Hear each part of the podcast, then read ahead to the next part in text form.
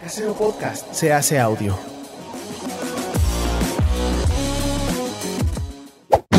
¡Chavos, banda! Este programa es patrocinado por ustedes mismos. Si quieren apoyar nuestro proyecto, lo pueden hacer por medio de Patreon en patreon.com diagonal herejes el podcast.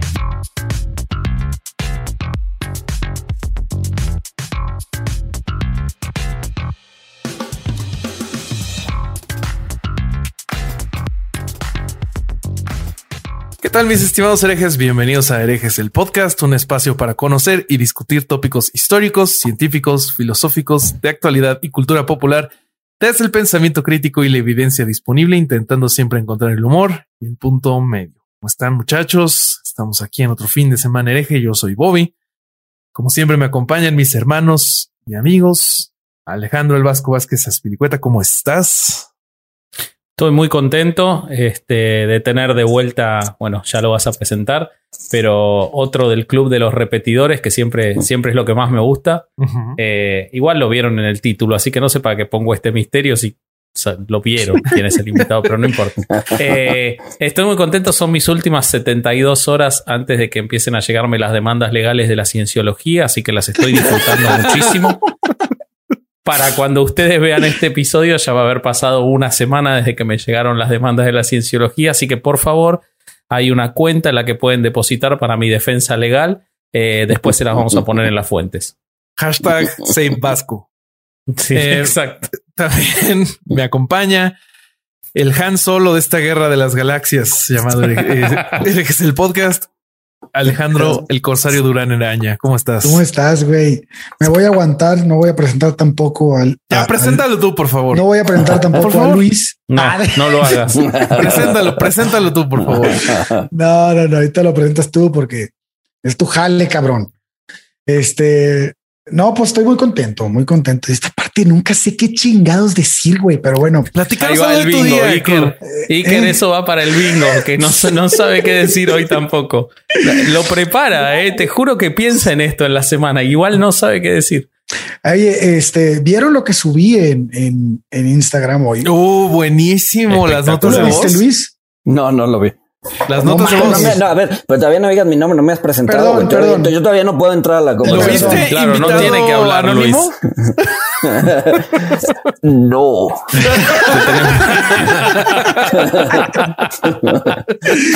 Este, bueno, es, es que Logramos volver estúpido a un economista, lo hicimos. Logro desbloqueado. Ya, preséntalo, por Eso no estaba en tu bingo, preséntalo. Este, no, bueno, lo voy a presentar, pero ahorita platicamos de, de las notas de voz. Nos acompaña por segunda ocasión Luis Gonzalí. Ahí está. Sin Hola, corbata. ¿Cómo están? Exacto. El economista del. ITAM, que le han tirado Estoy, estoy, estoy de, de, de, de, de polo y con pants de la cintura por abajo. Eso. Eso. Bueno, tenés algo de la cintura para abajo. Eso es más que Bobby que lo hace totalmente desnudo. Ahora sí, Durán, cuéntanos qué onda con las notas de voz. Es que fíjate que me ha pasado mucho desde que grabamos Testigos de Jehová, fue primero, sí, Testigos de Jehová, que me mandan muchísimos eh, mensajes de, de algunas experiencias que han tenido ex testigos de Jehová, ex mormones, ex de la luz del mundo. Y este, y en el, y me, me mandó un audio, una, una chava que me pidió no decir su nombre, este, pero que le pedí permiso para subir sus audios porque lo que me estaba contando era algo que, que yo no tenía, yo, yo no lo leí, yo no lo, en la investigación no lo había visto. Por ejemplo, me dice que los pastores de la luz del mundo son los más ojetes, güey. Que sí, los hermanos Joaquín están de la chingada, pero que los pastores, pues que uno de los pastores fue el que presionó a su familia para que su familia la corriera de la casa sí. cuando ella se quería salir. Y lo escuché. bueno, que la, casaron, a los 14, años, a los 15 se, la- se embarazó. O sea, no, vaya, realidades que se salen del. Mande La vamos a poner en historias destacadas, ¿no? Para que la gente lo pueda seguir Sí. escuchando cuando quiera. Vayan o en a Instagram, Instagram. TV, algo así. Sí, yo creo que sí. Y ahí lo van a Sí. Me impresionó mucho, de, me impresionó muchísimo, la verdad que me, me hizo mal que la hicieron casarse porque se había besado con un noviecito. O sea, eso fue suficiente para que eh, la consideraran en, en- en pecado miren el nivel de estupidez, pedofilia, perversión, control social, eh, que, que porque se besó se tuvo que casar. Ah, es una, es una cosa espantosa. Espantosa. Es horrible, es horrible. Entonces, la conclusión es que síganos mandando sus historias. Eh, nos encanta escucharlos, eh, leerlos y estamos al pendiente de lo que nos digan. Pero bueno, entremos, entremos en el tema. Hoy invitamos a Luis porque vamos a platicar de mitos de economía, ¿verdad, Luis? Correcto. Eso es correcto. Tuve miedo de estar mal y que fuera otra cosa el tema. no, no, no. No, lo de testigos de Jehová ya fue eso ya. No, no, era, economía en los testigos de Jehová? ¿No? La, economía de los testigos de Jehová. Esa es muy interesante. ¿eh? Esa es muy interesante. pues interesante. eh, justo yo estaba viendo sobre deuda eh, en un, un comentarista político de Estados Unidos hacer el comentario de que se usa mucho como un political prop como para que un político diga, ah, miren, bajé la deuda, o digan, ah, mira, ese güey subió la deuda. Y más como para eso, como que tuviera un impacto real en el día a día de la gente. Pero no lo entiendo también, entonces no sé si está bien, si estás de acuerdo o estás en desacuerdo, ¿qué opinas? A ver, la, deuda en general no es mala, ¿no? Si se maneja bien. Sí, claro. Eh, hay, hay, hay, como una regla eh, eh, como económica en donde dice que si tu crecimiento del PIB, si tu crecimiento de la economía, si la tasa de crecimiento de la economía es mayor a la tasa a la que te estás endeudando, entonces sigue endeudando, es sostenible, ¿no? Y eventualmente va a terminar la deuda controlada. El problema que se descontrola, o sea, cuando se descontrola es justo eh, cuando pasa lo contrario, que es eh, la tasa a la que pides prestada es mayor a el, eh, el, Producto Interno Bruto, al crecimiento del PIB. ¿no? Entonces, ahí es donde la deuda empieza a explotar. Entonces, por ejemplo, vamos a ver el caso de Estados Unidos, que está en sus niveles de endeudamiento más altos de la historia. No vemos ¿Con que quién se, ¿Con quién se endeuda Estados Unidos? Los bancos, En general, con el público inversionista. O sea, emite emite deuda y el público inversionista la compra, ¿no? Ok. Eh, Estados Unidos está creciendo, o bueno, este año va a crecer cinco y medio, 6%. Eh, obviamente no, ese no es un crecimiento normal, viene de un rebote del año pasado, etcétera, etcétera. Pero vamos a decir que Estados Unidos crece en promedio dos, dos y medio al año. Ok. Eh, y ahorita se está endeudando a niveles de o a tasas del Depende, bueno, depende de, qué parte de la curva salgas, pero en el corto plazo se está endeudando a 0% y en el largo plazo la tasa de 10 años está a 1, 1,5%. ¿no? Entonces, ese nivel de endeudamiento tiende a ser sostenible. ¿Por qué? Porque tu crecimiento es mayor a tu deuda, ¿no? Vamos a ver, por ejemplo, el caso de un país, no sé, un país en problemado este, en donde pues trae un decrecimiento del PIB o crece al 1, 2% y su riesgo país es muy alto. Entonces, Argentina. Por ejemplo. Este, Argentina está, en recesión hace varios años y, y, tomó el crédito más grande en la historia del FMI hace dos años y al año de tomarlo no lo pudo pagar. Exacto.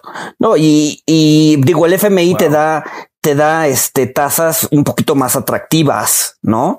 Este, el problema del FMI es que si son, o sea, lo, lo que te presta el FMI son tasas relativamente atractivas, eh, pero a un corto plazo, ¿no? El FMI no te presta más allá de 3, 5 años. Eh, eh, pero si sales al mercado, puedes decir, ok, yo voy a salir, mi, mi, mi PIB está en menos 5 o mi PIB está en 2%, pero el inversionista me está pidiendo una tasa del 8 o del 7 o del 10 y ahí es donde empiezan los problemas, ¿no? O sea, si lo haces como en un periodo muy corto está bien, no pasa nada, pero si lo haces consistentemente, tu deuda va a explotar. ¿no? Entonces, la deuda no es mala si se maneja bien, ¿no? Este, si, si, si sabes cuándo pedirla, si sabes cómo pedirla y si sabes en qué utilizarla, ¿no? Ya, ya, ya. Entonces, no, no, no, no, o sea, endeudarse no necesariamente es malo. Vos sabés que ahora acá están, em, bueno, hubo un cambio de gobierno, el que pidió el crédito, además de que emitieron un montón de, deuda pública, incluso deuda a 100 años, eh, a tasas bastante altas, porque obviamente Argentina es un país que no tiene buenas calificaciones, que estaba en recesión, las tasas fueron altas y además pidió este crédito y ahora el presidente en la apertura de sesiones eh, del Congreso, que fue el primero de marzo, eh, indicó que van a que denuncian penalmente al expresidente de Argentina y a su gabinete eh, por la toma de la deuda. O sea, está llevándolo a una situación criminal la toma de deuda de Argentina. Por, por, la situación en la que se tomó y por cómo se tomó. ¿Y eso puede proceder o Yo no creo. Pues a ver, quién sabe si pueda proceder, pero por lo menos igual y está sentando las bases para decir, ok, si sí fue criminal, entonces no hay necesidad de reconocerla. ¿No? Y ahí es donde entra el problema. Oh. Lo que pasa es que no la están desconociendo, están como en un lugar medio. Sí, está en un lugar medio, pero en el momento en que diga, ¿sabes qué? Es culpable, no debió haber emitido deuda, entonces nosotros como país pues no tenemos por qué pagar esa enorme deuda, ¿no? Entonces ahí es donde dices, bueno, este, pues ya entras en un default así completo, ¿no? Sí, sí, sí, sí, sí. Bueno, pues no sé si estarán buscando eso, pero es preocupante. Supongo pues que ya a nivel macroeconómico, Luis, pues debe de pasar lo mismo que a nivel como de una empresa, ¿no? De que si tú endeudas a tu empresa, lo mejor es que esa deuda la utilices para producir más, ¿no? Y para... para... proyectos productivos que te generen más rendimiento del que estás pagando. eso es lo ideal. Y pues el chiste es como no tener fugas y eso, y, eso que tomaste, pues poderlo invertir, ¿no? Entonces, pues creo que es de lo que mucha gente aquí en México se queja, ¿no? De, ok, hay mucha deuda y, nos metemos a la deuda, pero pues, ve todas las fugas que tenemos, ¿no? A ver, mira, sí, eh, pero algo positivo que está pasando hoy es que si bien los proyectos en los que está incurriendo el gobierno actual definitivamente no son rentables, por lo menos no se está endeudando para llevarlos a cabo. ¿No? O sea, si tú dijeras, a ver, el gobierno actual está emitiendo una cantidad ridícula de deuda y además todo ese dinero lo está metiendo en una barril sin fondo que se llama Pemex o una refinería o un tren Maya, ¿no? O el costo este ese que hacen llamar aeropuerto, ¿no? Exacto. este, entonces, es claro que esos, que esos proyectos no van a ser rentables. Y si además los estás financiando con deuda, pues, ah, o sea, es un doble, es un doble eh, error, ¿no? El lado positivo, si es que queremos ser optimistas, es que por lo menos no se estén endeudando para llevarlos a cabo, ¿no? Mm. Ok, sí, sí, porque sería como perder dos veces. No nada más el, el, dinero que se invirtió, sino el de dinero que además se debe. Sí, además, sí, o sea, no solo son ingresos, este, sino que además es, este, sino que además es, de, es dinero que ni siquiera es tuyo, ¿no? Que tienes que repagar. Y te hago una pregunta, Luis. ¿Qué pasa cuando en lugar de eh, tomarse deuda, los estados emiten moneda? Emiten y emiten y emiten para inyectar dinero que es parte de lo que ha pasado en, en, algunos lugares en los que la, toma de deuda es como una mala palabra, pero se reemplaza con emisión. Eso necesariamente llega, lleva a la inflación, porque hay quienes dicen que no, y yo veo en todas las experiencias que sí. O sea, a ver, la, digamos que la teoría clásica te dice que eh, todo eh,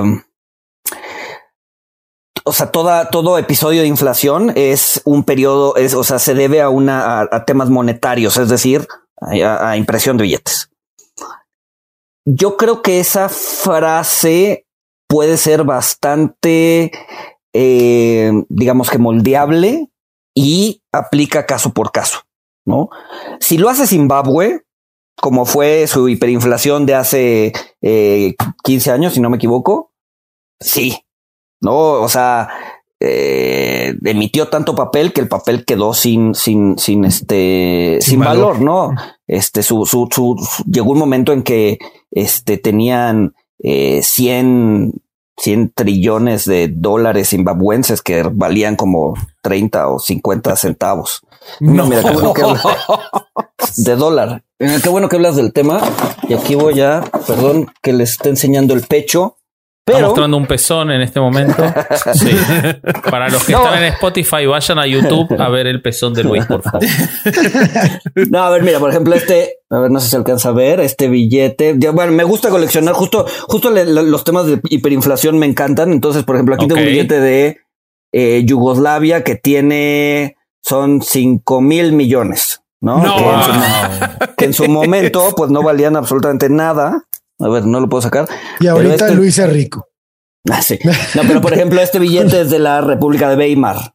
No, Wow, Es- wow, Muy este, bueno. que también valía, o sea, pues acuérdense que la República de Weimar utilizaban esto como papel para, para, para poner en las paredes, ¿no? Como, Sí, como, sí, sí. ¿no? Para Este, empapelar. Exacto. Y mire, por ejemplo, esto es lo que me refiero con hiperinflación. Denme un segundo. O sea, pueden ver que el Banco de Zimbabue en 2007 tenía un billete de un centavo. Un ¡A la centavo de dólares zimbabuenses. Ajá. Un año después, después de haber impreso una cantidad ridícula de dinero, tenemos pues, billetes de 10 billones de dólares. No. O sea, pasamos de un centavo, bueno, pasaron de un centavo a 10 billones de dólares. Y este sí, no, no, es el se que- te ve zimbabuense, la verdad, vos. Ah, sí, no. y fue un año. O sea, si vemos el billete aquí dice 2008 y el billete de un centavo dice 2007. O sea, es, es un año en donde eh, el Banco Central decidió imprimir dinero por causas, este, eh, digo, por, por X o Y razón, decidió imprimir dinero y devaluaron el, el, el, el- el, este, el, el- el- lo- su dinero de manera ridícula. Sin embargo, bueno, esa no fue la, la, la devaluación más grande que ha habido en el mundo. La más grande fue la de Hungría de 1946, en donde los billetes que circulaban eran, o sea, tenían 20 ceros.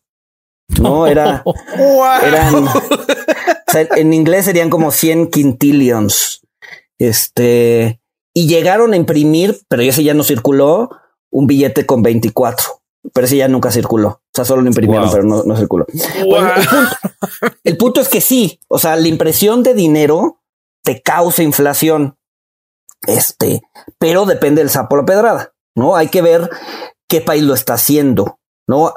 El dólar zimbabuense, pues no tiene una, una aceptación mundial, eh, no tiene, o sea, no es una moneda de reserva, no es una, no es una potencia, ¿no? Si lo hace Estados Unidos, el, el Es solo para cambia. economistas medio freaks que los laminan y los guardan, ¿no? Solamente Exacto. ese sería el único valor de reventa que tiene. Exacto. Y ahorita estoy por con, y ahorita, y ahorita quiero conseguir el que acaba de salir de Venezuela hace tres días de un millón de bolívares. Porque es la, Bueno, es yo la te puedo conseguir un millón de australes. Acá en Argentina tuvimos una hiperinflación terrible y, llegamos al millón de australes también. Te puedo conseguir uno. Ah, pues si tienes, yo encantado, ¿eh? Sí, sí. Este. Bueno, el punto es que si es Estados Unidos, que es una potencia, que su moneda es una moneda de reserva, es decir, todo mundo utiliza el dólar para, para, para pues, conservar valor. Eh, eh, no sé, eh, eh, su, su come- o sea, tiene comercio con todo el mundo, tiene poderío militar, etcétera, etcétera. Entonces no es tan eh, fácil que imprimiendo dinero eh, eches, eches abajo la economía o, tengas un pico inflacionario. Entonces, sí, imprimir dinero no es, no es lo mejor, eh, pero se requieren cantidades mucho más altas de los que estamos viendo para que Estados Unidos pueda caer en una inflación fuerte, ¿no? Ya, ya, ya. De hecho, un problema con Estados Unidos ahorita es, y y durante 10 años lo fue, que no estaban generando inflación. A ver, la inflación, ese es otro, ese es otro mito, ¿no? La inflación no es mala, Ajá. Ay, siempre cuando, siempre y cuando sea controlada. O sea, la, la inflación lo que te está, o sea, la inflación puedes verlo como, eh, como el pulso de la economía, ¿no? O sea, hay un ritmo, tu corazón debe, debe, debe, debe estar latiendo a 60, 70, ¿no? Cuando la economía se acelera, pues igual y puede subir a 120, 150 ese pulso. Ajá. El problema es que cuando ya vas en chinga corriendo, pues ya, o sea, que ya tengas un, un- un pulsaciones de 250, pues ya no es sano, ¿no? Mismo caso al revés. O sea, oye, pero, en español, por favor, porque, porque creo que nos estamos quedando atrás con, con los números, no? Bueno, por lo menos yo o ustedes. a ver, los números que acabo de decir, o sea, y estoy intentando hacer un símil entre Esos eran de pulsaciones del ah, corazón. Sí. Pensé que eran porcentajes. Yo no, 60% de, inflación. Tranquilo, que esto no entra en el examen. Tranquilo, que esto no entra en el examen. Tiempo, tiempo. Justo eso me pasó. Ahorita que Luis dijo la inflación es mi yo, estudiante de la UP, estuve a punto de gritar este, desesperadamente el, alza generalizada de los precios. esa es la definición del libro, sí, claro. Sí, sí, y eso lo aprendí en la universidad y estuve a dos de gritarlo. Disculpe.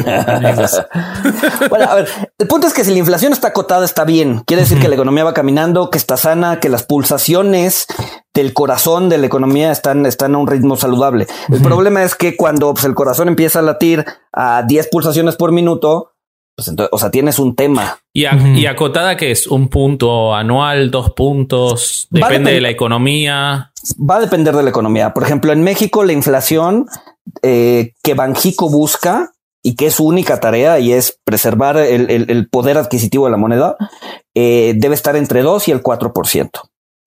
Anual. Para Estados, para, sí, anual. Para Estados Unidos tienen una estimación puntual que es 2. ¿No? Entonces, si la economía está, está, está con una inflación del 2, está perfecto. El problema que había tenido Estados Unidos es que durante pues, prácticamente 10, 12 años, la inflación estuvo por debajo del 2%. Entonces la Fed está preocupada porque dice, a ver, algo estamos viendo, algo estamos haciendo mal, no estamos siendo capaces de eh, promover la inflación. Entonces, esto que está pasando en Estados Unidos, que es emisión ridícula de billetes, probablemente lleve la inflación por encima del 2%. Y por encima del 2% estoy hablando dos y medio, tres, que para Estados Unidos ya es así de, oye, bájale, ¿no? Pero tiene un colchón de todos los años que no pasó. Exacto, ese es el, ese es el punto de la Fed. Decir, oye, a ver, si la economía empieza a correr con una inflación del dos y medio, tres, la vamos a dejar correr a ese ritmo. ¿Por qué? Porque eh, pues tenemos que hacer catch up de todo lo que no, de todo lo que no hicimos antes. Oye, y ese, ese, ese aumento de la inflación del que estás hablando, podría ser el, un mecanismo indirecto de que de, este de cuando se empieza a dejar de pagar una deuda externa o interna? Sí, a ver, eh, eh, bueno, ese es, ese es, otro mito interesante y es eh, que el gobierno generalmente paga la deuda, o sea, deja de pagar la deuda externa, pero la interna no la deja de pagar. ¿No? ¿Por qué? Porque tiene la maquinita de imprimir pesos o, dólares en el caso de Estados Unidos. Entonces, eh, la inflación puede servir como un mecanismo indirecto para dejar de pagar la deuda. ¿Por qué? Eh, supongo que el gobierno debe 100 eh, pesos al público inversionista, ¿no? Entonces el gobierno empieza a imprimir dinero, imprimir dinero o, deja que la inflación suba. Y entonces el gobierno al final, o sea, cuando tiene que pagar esos 100 pesos, los paga, pero esos 100 pesos ya no compran lo mismo que los 100 pesos de hace 10 años, ¿no? Entonces, técnicamente eso no es un default, pero de facto sí lo es. ¿Por qué? Porque pues prácticamente perdiste poder adquisitivo sobre ese, sobre ese dinero. ¿no? Entonces es la forma más sencilla de dejar de pagar la deuda sin dejarla de pagar. Ok. O sea, simplemente dejas que la inflación se vaya a los suelos, digo, se vaya, se vaya a las nubes y, pues ya te sale mucho más barato pagarla, ¿no? oye, Luis, y siguiendo el tema de la inflación, creo que muchos aquí en México podríamos tener el sentimiento de que pues sí los precios suben, pero que nuestro poder adquisitivo no. O sea, vemos como una tendencia de que antes eh, un solo ingreso podía sostener una familia, ya luego eran dos ingresos y vemos como una, bueno, podemos sentir que hay una tendencia que sube. ¿Tú cómo ves esto? ¿Crees que es real que, que el individuo tiene menos poder adquisitivo? o que es un sentimiento o cómo ves la salud del país en ese sentido? O sea, sí, a ver, algo, algo que incluso ha peleado el gobierno actual y que tiene cierto sentido es que sí, el, el, digamos que el trabajador sí ha perdido durante 20 o 30 años poder adquisitivo sobre su ingreso, ¿no? Que bueno, obviamente son, o sea, no es positivo para el trabajador, pero sí es positivo para la economía. ¿Por qué? Porque pues, al final del día nos volvemos obra, o sea, mucho más baratos en términos de mano de obra. competitivos. Exacto, ¿no? Eh, por ejemplo, en su momento, China tenía una obra, una mano de obra muy barata. Ah, claro, sí. Pero empezaron a incrementar sueldos, incrementar sueldos, y ahorita la mano de obra de China es tres veces más cara que México. Entonces la industria se viene a México, eh, pone sus plantas aquí, le sale más barato y además no tiene que, que, que, que, contratar barcos para llevar su mercancía a Estados Unidos, que es el gran consumidor, ¿no? Este, entonces son las dos caras de la moneda. Sí, el, el, tema social se rezaga muchísimo, es decir, las familias pierden poder adquisitivo eh, a costa de que pues industria venga y etcétera, ¿no? Y ahí, y de eso nos podemos llevar a, eh, horas platicando de si está bien o está mal, o sea, simplemente son hechos, ¿no? O sea, no le va bien a las familias, pero sí le va bien a la industria. Este. Sí, claro, es como si pasa X, entonces Y. Exacto. Oye, oye, este Luis, yo sé que por lo que he hablado contigo y por lo que me has mandado y por algunas veces que, la última vez que viniste al podcast también creo que tocamos un poco el tema. Este, en que, que hablábamos que también existe el mito este de pensar que México este siempre ha sido bueno o que es actualmente un país petrolero o que este tú ahí me habías comentado que México no es un país petrolero, ¿no? No, México está muy lejos de ser un, un, país petrolero, una potencia petrolera. Qué buen mito es ese. El petróleo representa apenas el 2, dos y medio por ciento del PIB. Este, de hecho, desde el 2008, el petróleo le resta crecimiento a México, ¿no? Entre 0.2 y 0.4 por ciento del PIB. Es decir, si el año pasado, me voy a inventar una cifra, si el año pasado crecimos, o si el, no voy a decir el año pasado porque el año pasado crecimos bastante, pero eh, si en, no sé, en 2010 eh, crecimos tres y medio por ciento, eh, sin, si, si hubieras quitado la industria petrolera del país, hubiéramos crecido al 3.9. ¿No? Es decir, o sea, es, un drag de la economía la industria petrolera. Incluso en ese número me imagino que está calculado importar ese petróleo que no estás produciendo. Exacto. Y aún así creces, creces más. Exacto. Wow. Sí. sí, sí, Y, o sea, es importante, ¿por qué? Porque pues, sí representa un eh, ingreso importante para el gobierno, alrededor del 15 al 20%, dependiendo del año, el precio de la mezcla, la producción, bla, bla, bla. Eh, va, o sea, entre el 15 y el 20% del, de los ingresos del país o del gobierno, no el país, del gobierno, eh, vienen de, de, del petróleo, ¿no? Entonces, por eso también el gobierno lo defiende un poco. No, y ahorita hasta, hasta habla de un, este, de una autosustentabilidad, ¿no? Del de México con el petróleo. lo cual no es posible, ¿no? Esa autosustentabilidad es, es imposible, ¿no? Pues, a ver, de entrada, eh, pues México produce petróleo de un tipo que se llama pesado, este, y pues requiere, nuestra refinería requiere una mezcla de, petróleo pesado, petróleo ligero, eh, y el petróleo ligero generalmente lo terminamos exportando. Entonces, si queremos que nuestras refinerías funcionen, pues tenemos que, tenemos que importar petróleo. El tema del gas, por ejemplo, que pasó ahorita con Texas, con la helada de Texas. Eh, ah, pues prácticamente Texas se cerró al mundo eh, y dejó de, exportar gas. Prácticamente o mucha parte del gas que México consume viene de Texas. Entonces nos cerraron la llave eh, y pues prácticamente paralizó la industria en el norte del país. ¿no? Y eso le va a costar al PIB, etcétera, etcétera. Entonces, bueno, obviamente. Perdón, Texas dejó de, para, para entenderlo, Texas dejó de vender a, a, sus clientes, le dejó externos, le dejó de vender el gas para consumirlo ellos por la situación en la que estaban pasando de las heladas y todo eso. Exacto. Pero también hay, hay, también hay como que hay muchos, muchos, este, no sé si son mitos porque realmente yo estoy muy desconectado de eso, pero mucha gente empezó a decir que, que, la, que el gobierno de México no había, había, este, no había cumplido con ciertas cosas, que por eso cortaron el gas, que, que si al final no les pagaron. Vaya, hubo muchas, muchas hipótesis de la gente, incluso en redes sociales. Y este, qué, qué fue lo, cuéntanos qué fue lo que realmente pasó ahí, Luis. No, bueno, ya le pagaron con Texas, ¿no? ¿Qué más quieren? ya está. No, a ver, Eh, Texas, mucha de la energía que se produce en Texas es, digamos que renovable. ¿no? Eh, requiere solar, es, es este, es eh, eólica, etcétera. Entonces, con la nevada se paraliza un poco esa parte de, de la energía eh, y entonces empieza a haber apagones. Entonces, Texas dice: A ver, eh, como no puedo depender ahorita de las energías renovables, voy a empezar a usar el gas. Entonces el gobernador dijo, ¿sabes qué? No sale un solo metro cúbico de gas del estado. Este, ¿por qué? Porque lo necesitamos para, para la industria local.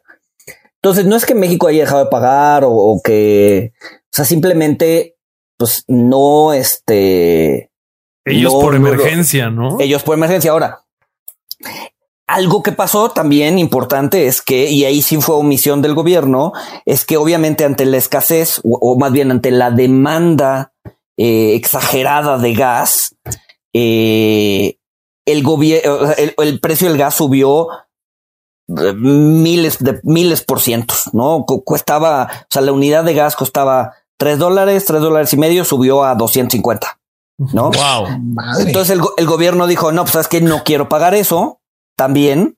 eh, y decidió no comprar gas y bueno, afectó a toda la, a toda la, a toda la industria este, local. El, el error estaba en que anualmente se compraban eh, seguros contra ese evento. Es decir, el gobierno compraba seguros y decía, a ver, a mí me vas a surtir gas y lo máximo que estoy dispuesto a pagarte son 5 dólares. Si se sube allá de 5 dólares, es tu bronca, yo te lo voy a pagar a 5 dólares, así está en 10, 20, 30, yo te lo voy a pagar a 5 dólares y me vale. Son ¿no? coberturas, ¿no? Coberturas, exacto. Este, eso por la, por el tema de la, de la austeridad, decidió no, co- no contratarse este año No mames. Decidió no contratarse este año y pues bueno, justamente, o sea, es, es típico cuando, cuando tienes un seguro de algo toda tu Lo vida y dices, dejas de oye, pagar y a la en, chingada. en 15 años no lo he usado, ya no lo voy a pagar y a los 10, al, al- al siguiente año pues, choca, se revienta el apéndice, ¿no? Exacto, Siempre. exacto, exacto. Entonces, pues eso fue lo que pasó. No mames. no Ah, Ah, bueno, ser, entonces, güey. entonces, este, entonces están agarrando este, este episodio para decir, a ver, ya ven cómo si necesitamos ser este eh, autosustentables en gas. Y podríamos serlo. El problema, el problema es que, o sea, te- o sea, tenemos yacimientos de gas tantos como en Texas. No, pues al final del día, eh, eh, la, la geografía o la geología o el, o el- no, no distingue fronteras, ¿no? Texas es rico en gas, pues México es rico en gas. ¿no? Este, el problema es que no hay inversión para sacarlo y no hay proyectos para sacarlo y no le están dedicando ni un solo peso para sacarlo. Entonces, no vamos a ser este, auto- autosuficientes en gas porque no hay un solo esfuerzo para sacar ese gas del subsuelo. ¿no? Y Ese supongo que no es algo que pudiera hacer el gobierno solito. Además, ¿no? Además, o sea, podría haber esfuerzos siempre y cuando pues, se pusieran de acuerdo con la, con la iniciativa privada, pero pues Híjole.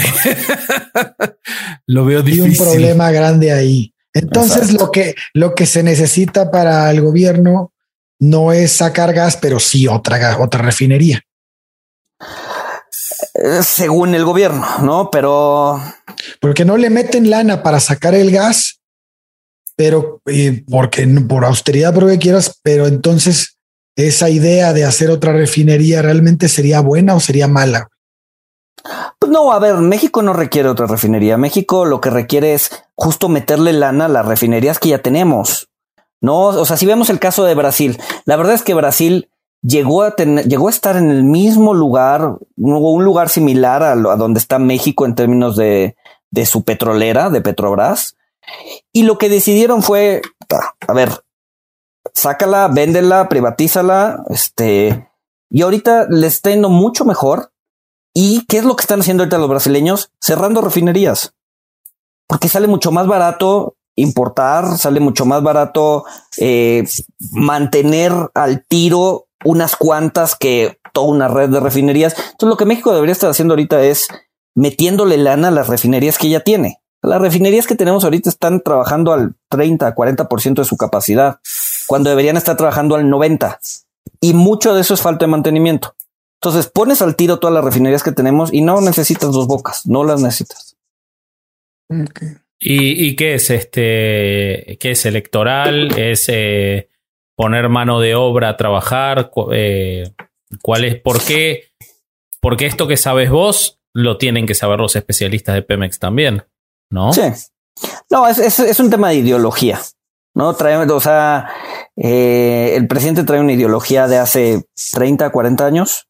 Lo platicamos otra vez, ¿no? Exacto. No, es, es, más bien un tema ideológico. Este.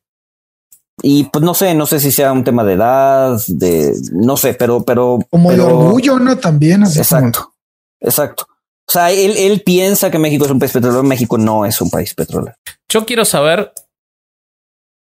A ver, acá eh, un poco de historia. En el año 2005 eh, hubo una cumbre en Argentina, en Mar del Plata, que, para no hacer la historia larga, una cumbre de las Américas en la cual se enterró para siempre la posibilidad de que haya un tratado de libre comercio de toda América, el ALCA.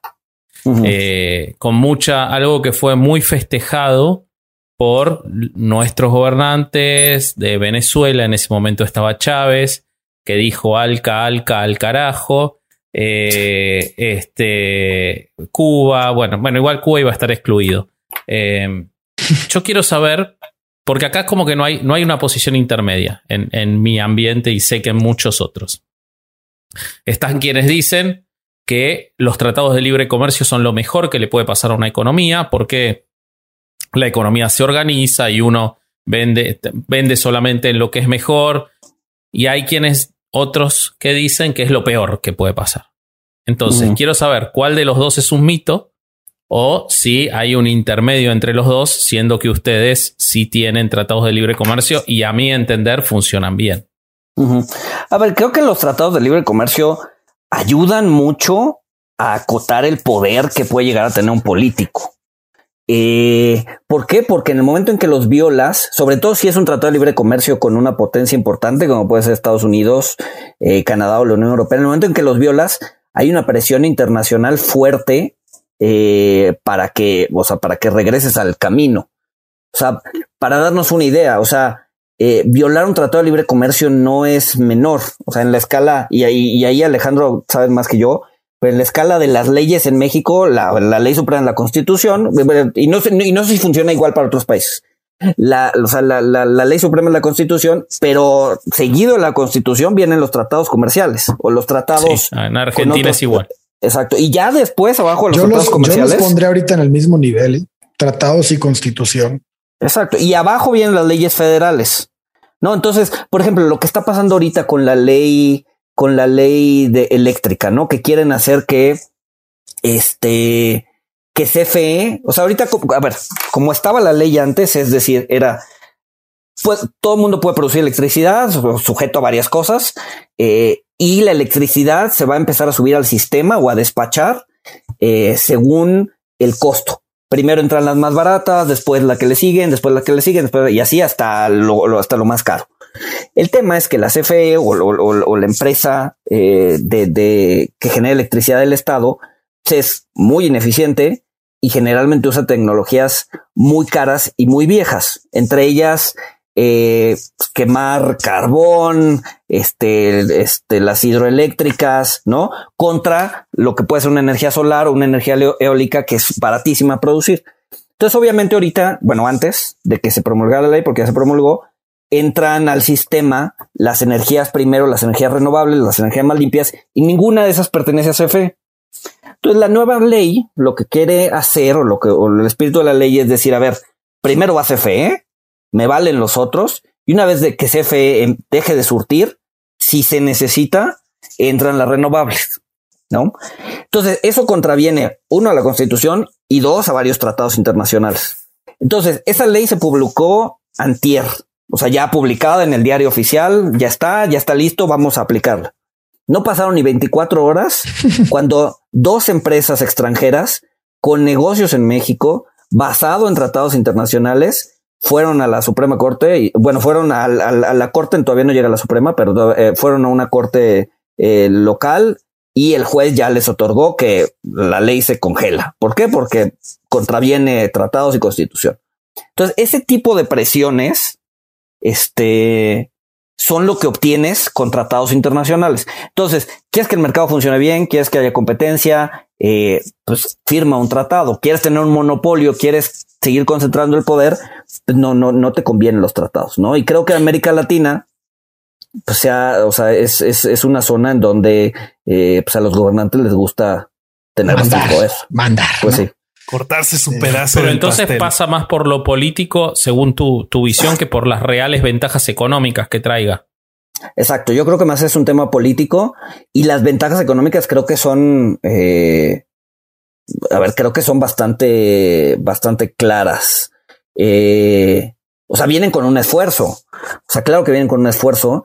Eh, por ejemplo, México cuando firma el Tratado de Libre Comercio, eh, una de las preocupaciones es que pues no teníamos la gente capacitada para darle servicio a ese tratado. Entonces se tuvo que capacitar a la gente, ¿no? Y 20, 30 años después, eh, pues, la, o sea, tenemos fábricas, tenemos industria, este, tenemos, o sea, armamos cohetes, ¿no? O partes de cohetes, partes de aviones aquí en México, cosa que hace 30 años no hubiera podido ser y cosa que sin el tratado, pues probablemente tampoco iba, había podido ser porque nadie se iba a poner a estudiar aeronáutica para poner, o sea, para traer industria, ¿no? O sea, te fuerza a que eh, pues la economía y el, y el, y el, o sea, a volverte más competitivo, a estudiar, a generar habilidades, a generar técnica, cosa que, que, que con el tratado, que sin el tratado, pues no, no, no funciona, ¿no?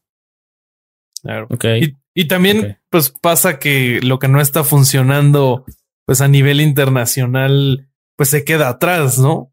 Que sí, te empiezas a rezagar como lo que pasó con el, el maíz en México cuando empieza a competir con el de Estados Unidos, ¿no?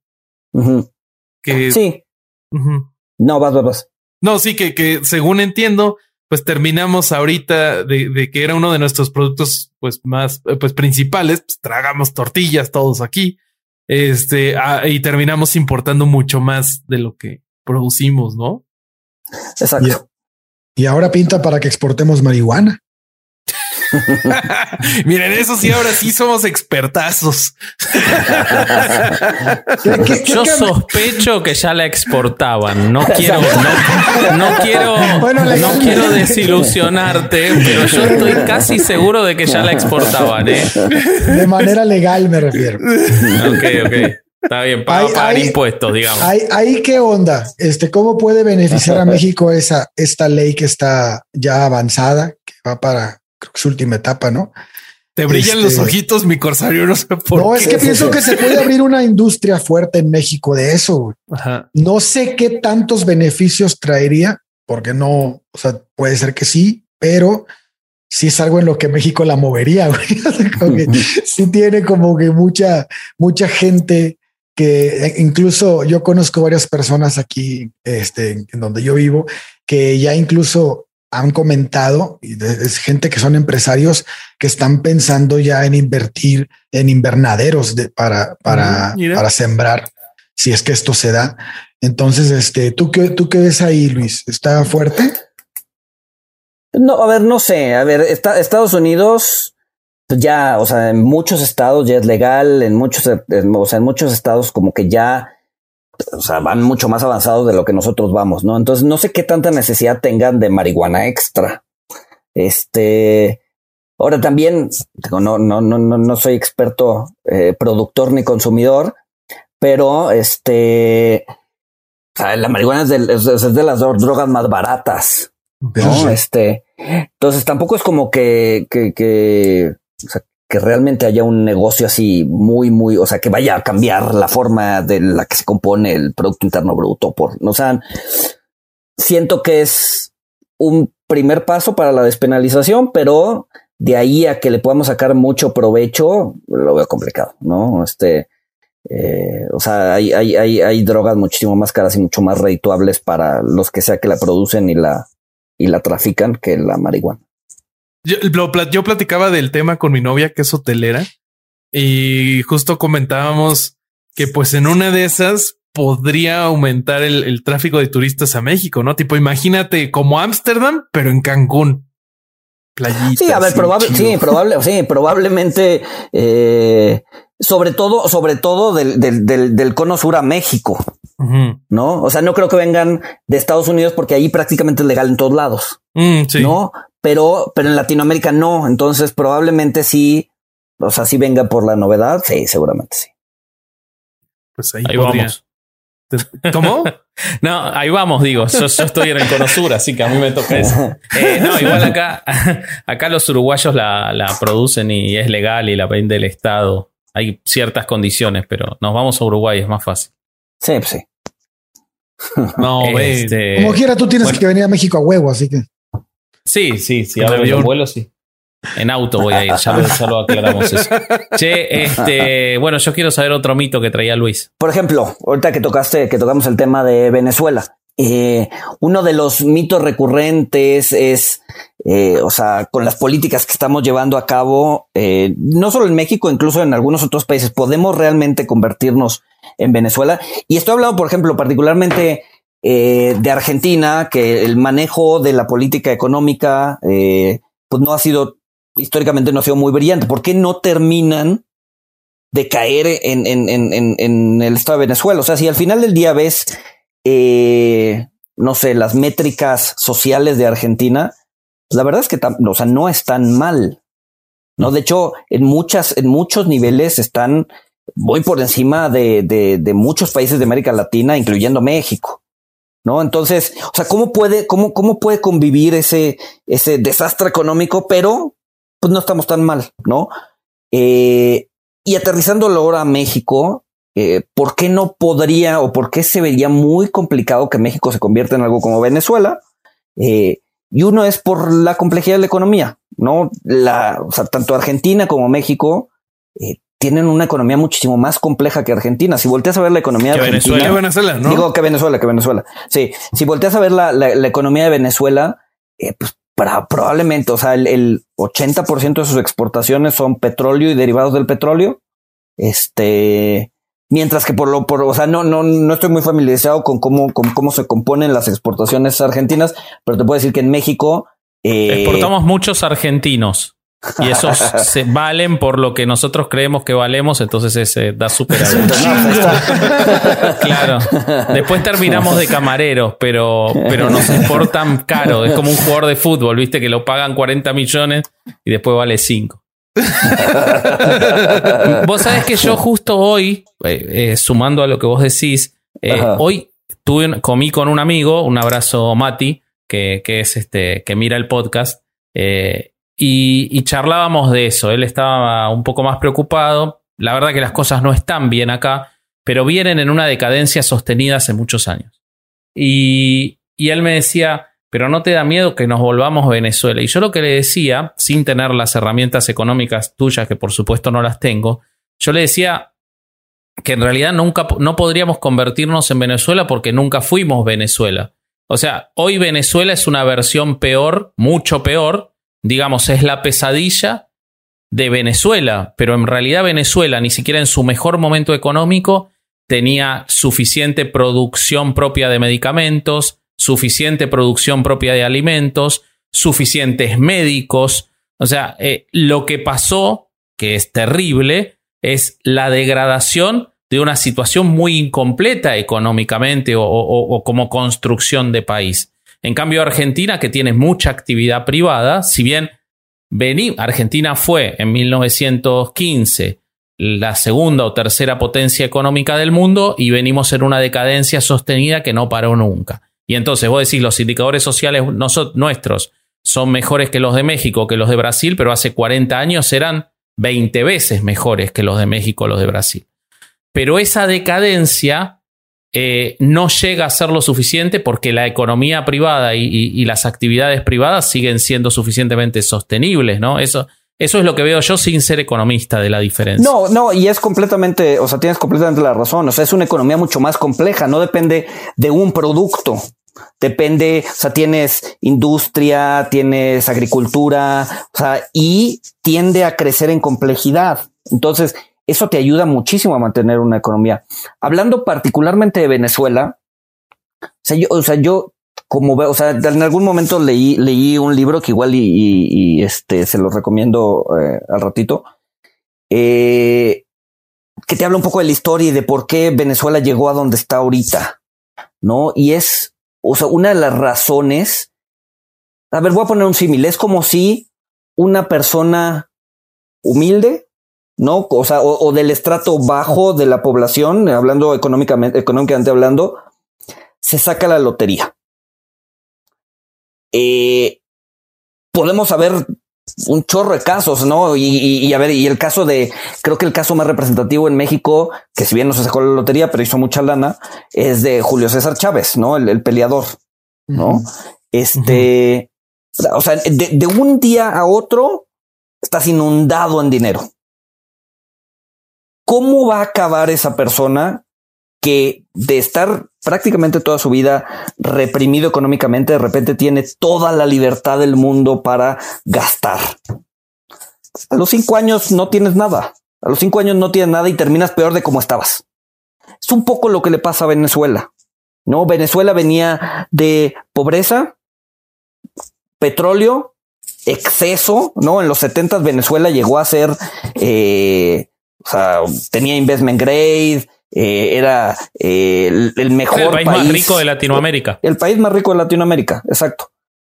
Y ese exceso maleducó a la población. O sea, no estaban acostumbrados a pagar impuestos. Eh, ¿Por qué? Porque pues, tenemos un chorro de petróleo. ¿Para qué pagamos impuestos? El único revenue, el único este, ingreso del, del gobierno es el petróleo. ¿Para qué necesita que yo, ciudadano, le pague impuestos? Entonces, durante muchos años no pagan impuestos y siguen sin hacerlo. La gasolina era gratis. Eh, o sea, eran como los... Importaban todo. Exacto, exacto. Importaban todo. No se generó una industria interna. ¿No? O sea, no les... O sea, mm. vivir no les costaba. ¿No? Y eso, pues, te vuelve un... un, pues, una población... Eh, pues, con poca preparación, floja, ¿no? En el momento en que cierras la llave del petróleo, por X o Y razón, todo se viene abajo. Te vas en picada, claro. Exacto. Y también quedas mucho más expuesto a la especulación política, eh, digamos, geopolítica, ¿no? Exacto. O sea, porque si te quieren hacer esa guerra, te la hacen mucho más fácil. Exacto. Y además es mucho más controlable porque solo dependes de un producto. O sea, no estás diversificado. O sea, si en Argentina o en México quieren hacer algo similar, o sea, tendrías que proparte de muchas industrias, no solo de una. O sea, a ver, que el gobierno actual se, se, se, se adueñe de la, de la, de la, de todo lo energético del país, ¿no? Se va a estar adueñando del 2% del PIB. No pasa nada, ¿no? Claro, o sea, al final producimos automóviles, tenemos turismo, tecnología, etcétera. bueno, el turismo, el turismo era la otra industria de Venezuela y también la expropiaron toda, ¿no? Era menor, pero era la otra industria, también la expropiaron toda. Ahora, Luis, yo te hago una pregunta sobre esa.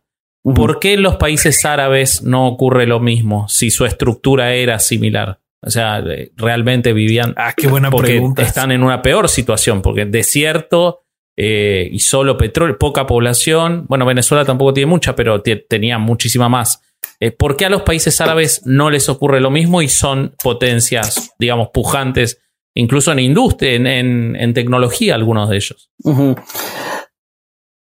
Es, a ver, de, entrada la forma de gobierno es distinta, ¿no? Si bien, o sea, como tú dices, eh, ciudadanos árabes como tal hay muy pocos.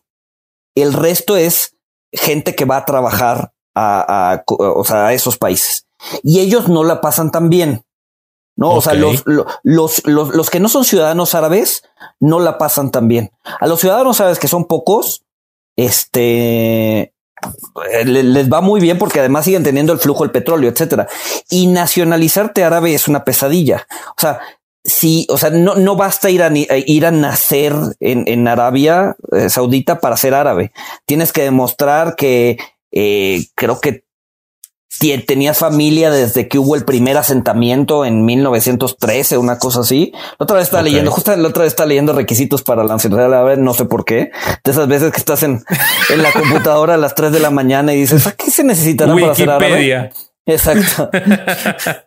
Entonces, el, punto es que si necesitas demostrar así un árbol genealógico de que uno de tus familiares estaba asentado en alguna tribu de Arabia Saudita antes de 1900 para poder decir, ah, ok, Entonces, Saberte el Corán de memoria y la chingada. Exacto. Sí. Exacto. Entonces, son muy poquitos y ellos sí tienen todos los beneficios, ¿no? Pero el 90% de la población es población flotante y a ellos no les va tan bien.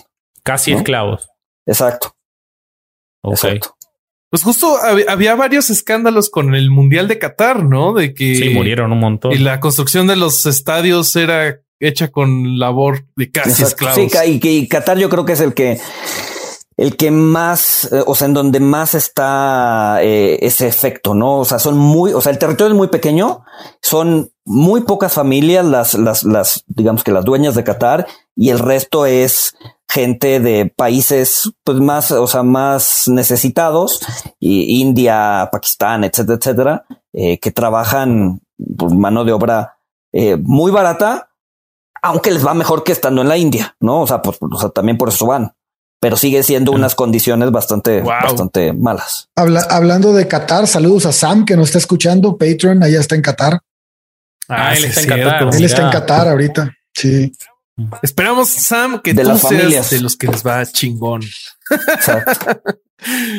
Oye, Luis, ¿y qué onda con lo que pasó pues allá en el, en el año de 1994? Todo esto del Fobaproa, el error. O sea, porque es, es algo que igual a varios de nosotros nos tocó más chavos que pues nos toca vivir las consecuencias. O sea, de qué se trata. ¿De verdad fue un error tan grande o no? ¿Qué fue lo que realmente pasó? A ver, mira, para hablar, la crisis del 94 en realidad empieza en 1982. O sea, entonces nos tenemos que remontar hasta 1982, cuando el presidente, cuando López Portillo decide eh, los últimos minutos de su, de su último informe presidencial, faltando ya tres meses para que saliera de presidente, nacionalizar la banca. Es decir, decía, a ver, toda la banca, véngase para acá, este, ya no es de los privados, ahora es del gobierno. Pagó más o menos como 970 millones de dólares por todo el sistema bancario.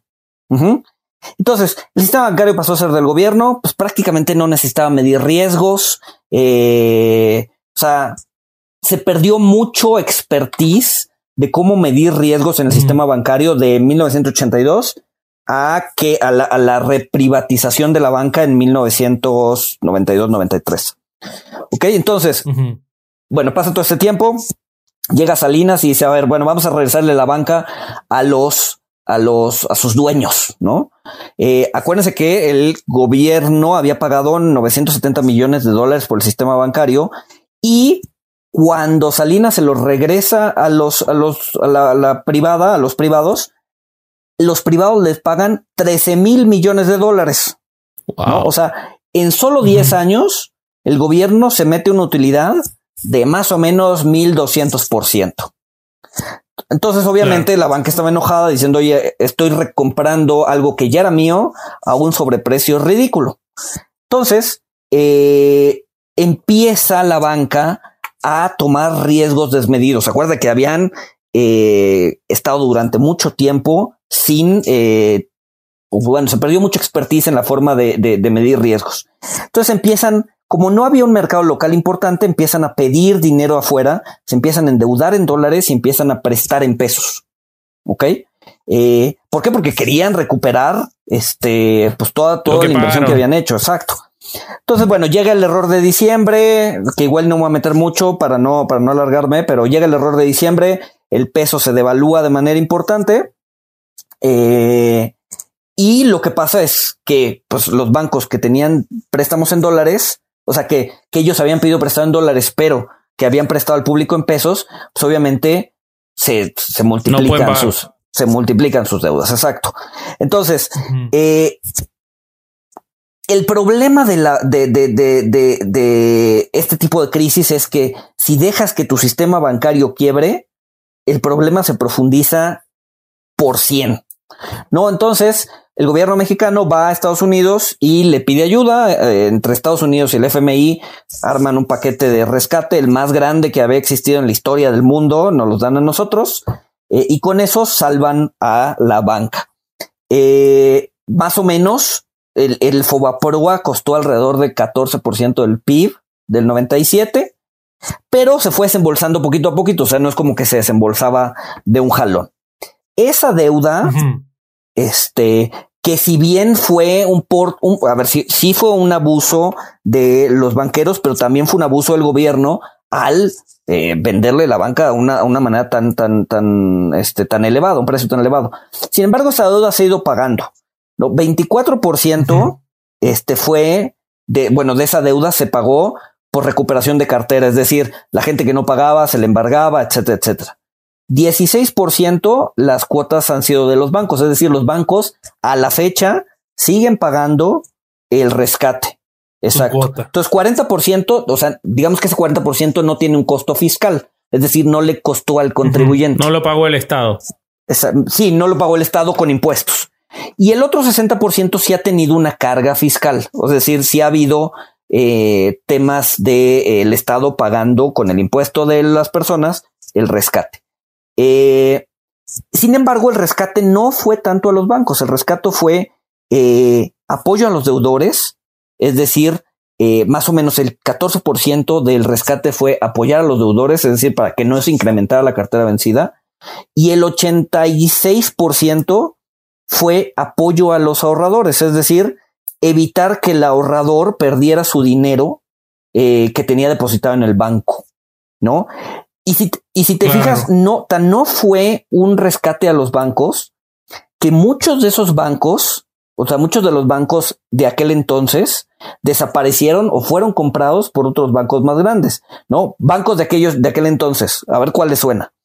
Vital, Vital, Serfín, Inverlat, este, Banpaís, Confía, Somex, Bansen, Unión, Cremi, Oriente, Bancrecer, Atlántico, Promex. O sea, algunos nos suenan, pero muchos otros no. O sea, son, y esos que no nos suenan son bancos que desaparecieron. Y hay unos que pasaron con el mismo nombre a otros, ¿no? Exacto, no, a ver, hubo, como BBVA, sobrevivió y pasó con el mismo nombre, Banorte, Banamex, este, o sea, ellos, ellos sí, sí, sí siguieron, ¿no? Este, pero por ejemplo, los más endeudados como Unión, que, que, que, fue como el 18% del, del 16% del rescate, pues murió. Eh, van a crecer igual, ¿no? Ellos, ellos necesitaron también como el 15%. Eh, Serfín, que necesitó como el 14%, pues lo terminó comprando este otro banco, Santander, ¿no? Entonces, entonces, bueno, no tanto fue un rescate del, del, de la banca, sino más bien fue un rescate del ahorrador. Y actualmente, ya se debe prácticamente nada de ese, de ese, de, ese, del Fobaproa, ¿no? Se debe alrededor del 3% del PIB actual, ¿no? Lo cual es pues bastante menor, ¿no?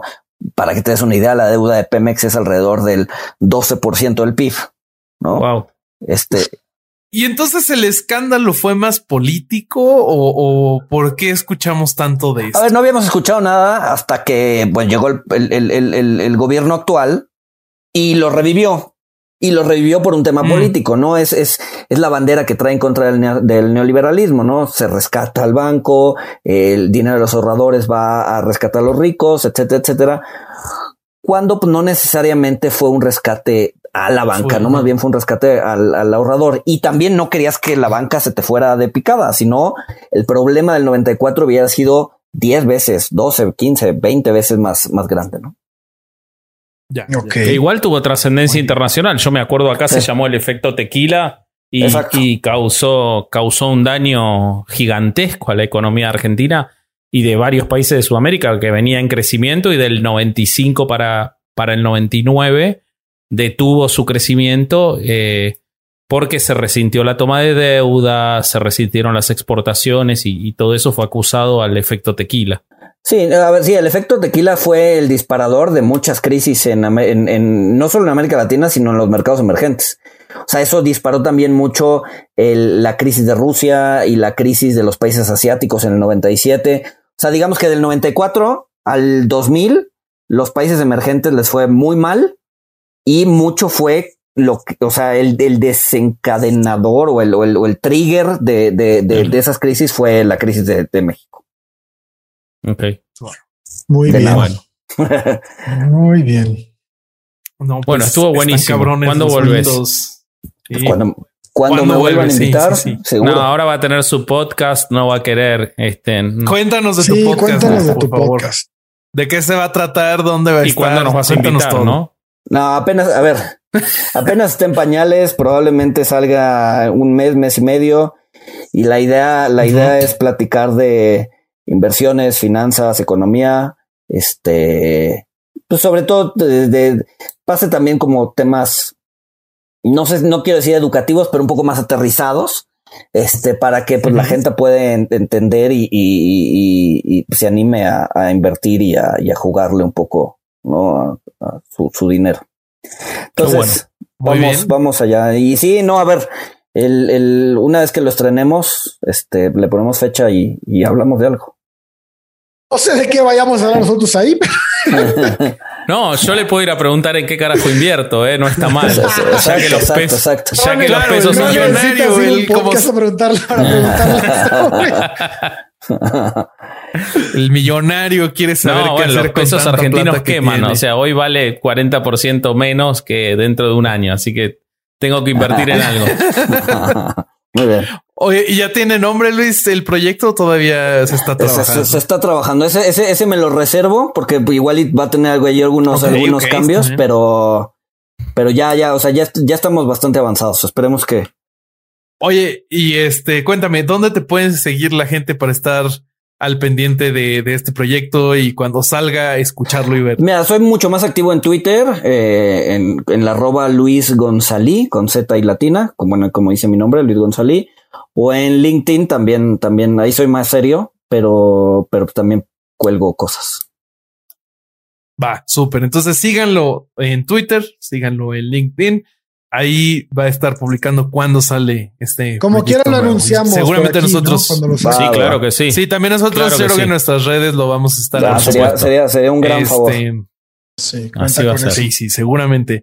Este, muchachos, recomendaciones. ¿Qué vamos a recomendar esta semana? ¿Vos tenías algo para recomendar? Ah, sí, Luis.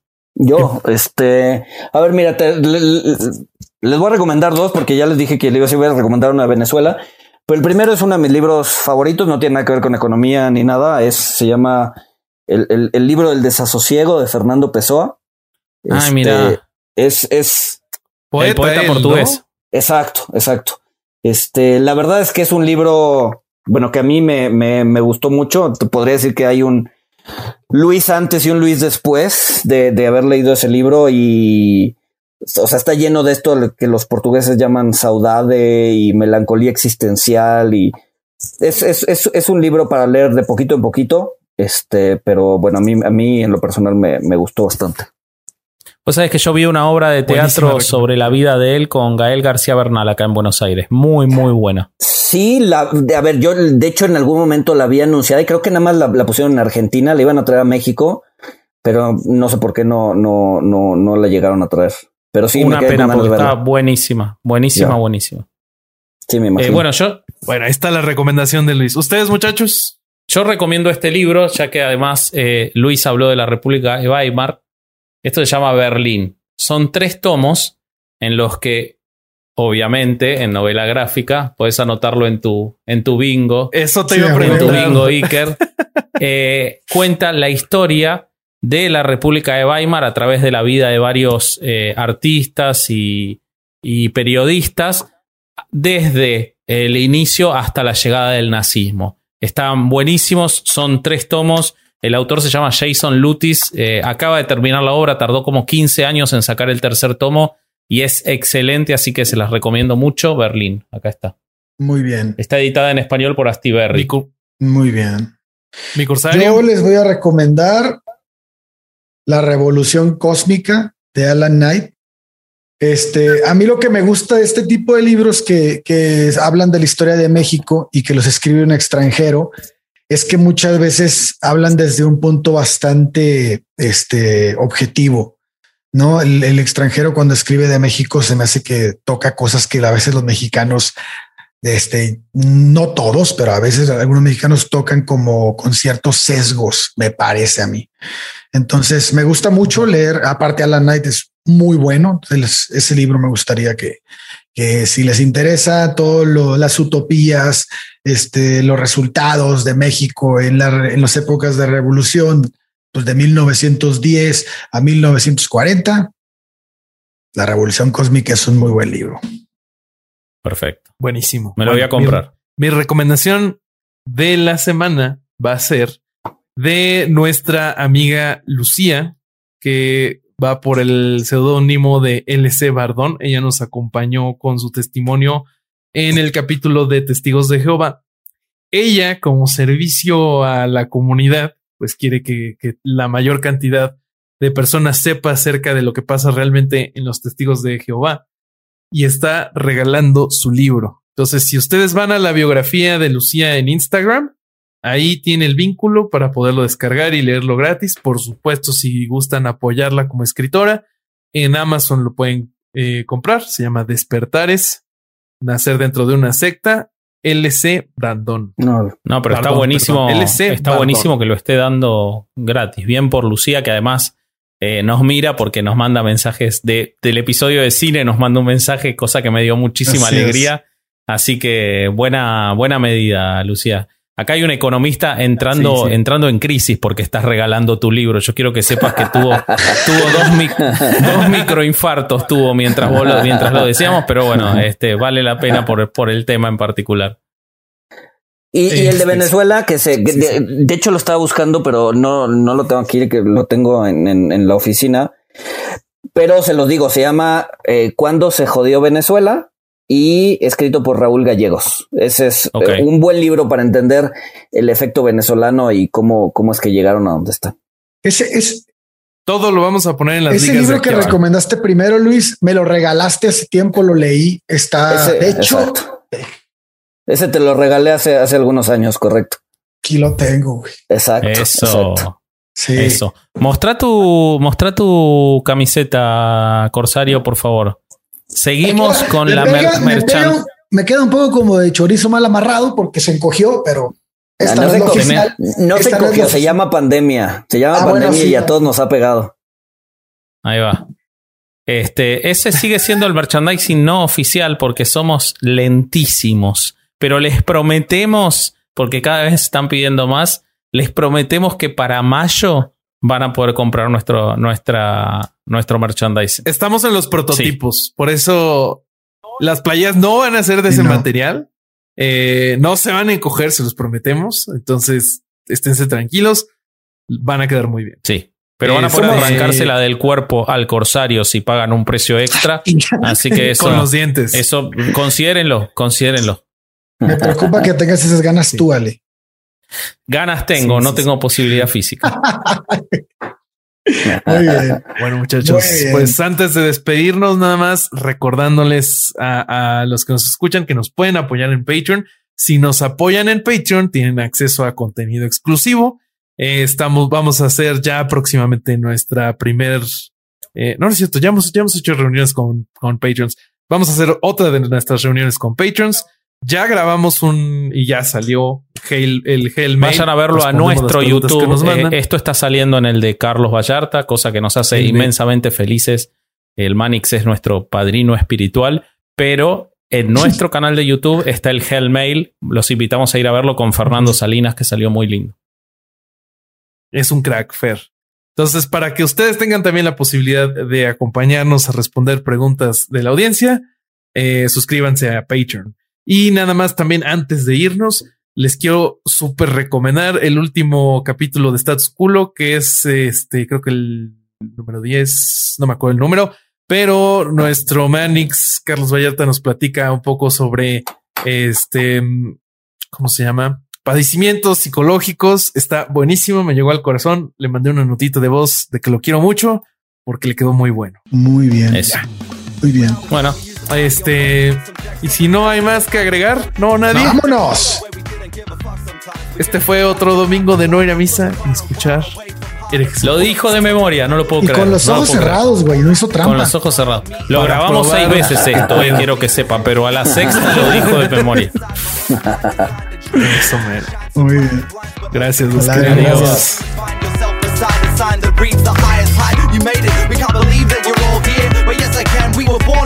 fear. Cool breeze, cool breeze, let us all cheer. Open ocean windows, and you know we got the whole clear. It is Ryan here, and I have a question for you. What do you do when you win?